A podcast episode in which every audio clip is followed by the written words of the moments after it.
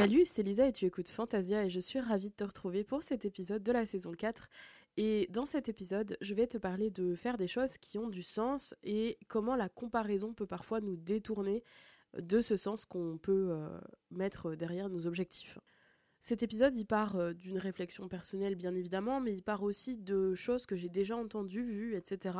et que j'ai envie de mettre en lumière aujourd'hui parce que je pense que c'est important de prendre conscience que parfois on fait des choses qui sont un peu en décalage avec ce qu'on voudrait faire, pour la simple et bonne raison qu'on a l'impression d'avoir envie euh, d'atteindre certains objectifs qui finalement ne sont pas nos objectifs à nous. Et pourquoi cette envie, elle peut survenir? Bah Parce que quand on voit les autres faire, parfois on se dit que c'est facile euh, d'atteindre certaines choses. Cette illusion de facilité, elle vient nous faire penser que telle chose nous tient à cœur, est importante pour nous parce que finalement c'est assez évident à atteindre, alors que finalement, si on remet en perspective tous les efforts qu'il faudrait euh, faire pour atteindre cet objectif coûte que coûte, eh bien c'est plus tant notre objectif que ça, tout bien réfléchi quand on fait le calcul coût, investissement personnel, investissement en termes d'énergie, investissement financier et bénéfices, finalement on s'y retrouve pas tant que ça.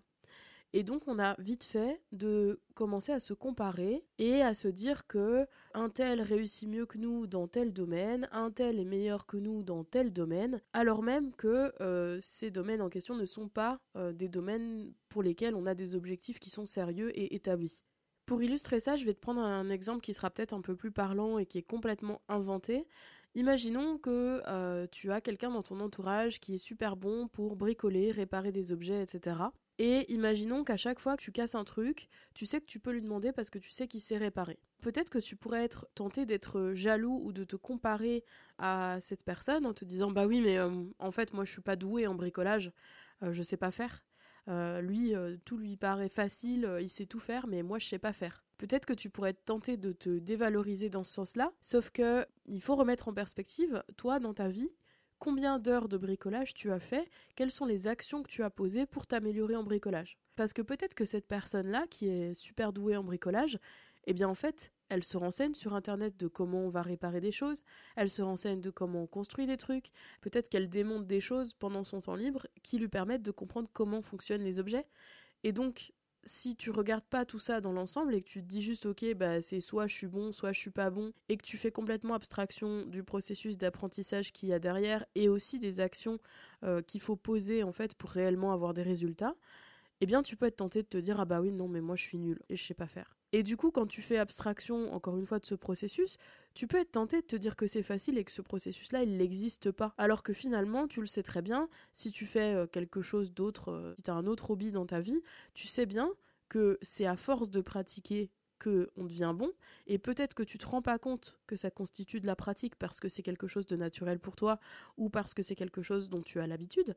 Mais si tu arrêtes de faire cette activité pendant quelque temps tu te rendras compte que ben cette activité tu deviens moins bon en fait quand tu arrêtes de le faire. Et c'est sûrement pareil pour cette personne qui est bonne en bricolage. Et du coup ça devient plutôt injuste en fait de se dévaloriser, de se comparer en termes de niveau d'expertise entre cette personne-là et toi, puisque vous n'avez pas le même entraînement, puisque ce n'était pas ton objectif de base d'être le meilleur bricoleur de la Terre. Mais peut-être que si c'était ton objectif, si ça avait été réellement ton objectif, alors tu aurais pratiqué tous les jours, tu te serais entraîné, etc.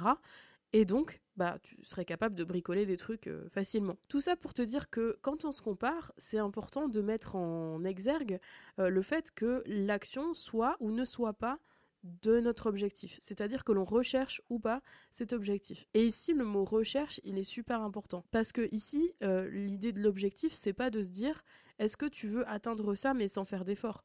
L'idée de l'objectif, c'est de te dire est-ce que tu es prêt à mettre tous les moyens en œuvre pour atteindre cet objectif, c'est-à-dire à être actif dans le processus. Donc petit réflexe la prochaine fois que tu as tendance à te comparer à quelqu'un, c'est d'aller regarder si la personne, ce qu'elle atteint, c'est effectivement un de tes objectifs ou si c'est juste un truc que tu aimerais avoir euh, sans rien faire. Voilà, c'est tout pour cet épisode. J'espère qu'il t'a plu.